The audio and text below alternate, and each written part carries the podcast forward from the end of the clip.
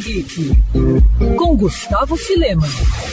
Até o fim de maio, o Sesc Rio realiza uma gincana virtual que testa as habilidades e conhecimentos de jovens fãs de videogames. Organizado em parceria com a For Games, empresa especializada em ações socioeducativas através dos jogos, o Desafio Game Sesc é dividido em diferentes categorias, como artes, ciências e tecnologia. A gincana acontece no Instagram Desafio Game Sesc e também propõe uma espécie de interação que vai além das redes sociais. Isso porque, além do perfil oficial na internet, os participantes vão interagir com 12 unidades do Sesc RJ pelo Instagram. De acordo com Vitor Prado, idealizador do Afor Games e da Gincana Virtual, o evento, além de entretenimento, também aborda conteúdos educativos. Segundo Vitor, a ideia por trás da Gincana partiu de números recordes ligados a games no ano passado. Vimos um, um recorde no consumo de games. A gente está falando de games e conteúdo ligado a games. Só pra você ter uma ideia, assim, não estou falando só de novos usuários ou faturamento, que tudo isso, tudo quebrou recorde. Mas também de, mais, foram mais de 100 bilhões de horas assistidas no YouTube só relativa ao conteúdo de games. Também vimos o Brasil superar os Estados Unidos em uso diário nas redes sociais.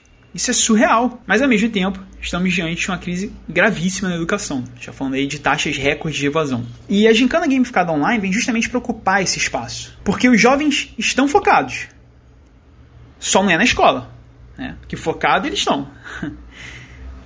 Então, o desafio Game Sesc usa o ambiente que eles frequentam e a linguagem que eles já que eles conhecem, né, a linguagem dos games, para abordar temas como arte, ciência, tecnologia, história. O desafio Game Sesc leva alguns informativos para tentar desmistificar a indústria dos games. Mostrar que é muito mais do que só uma diversão ou uma brincadeira descompromissada. Então a proposta é não só abordar temas usando os games como ferramenta, mas também mostrar um pouco mais sobre o universo profissional dos games, né, o por trás das cenas, como os jogos funcionam. E para participar é preciso seguir o perfil da Gincana no Instagram. Lá são publicadas todas as instruções e regras da competição. Quer ouvir essa coluna novamente? É só procurar nas plataformas de streaming de áudio.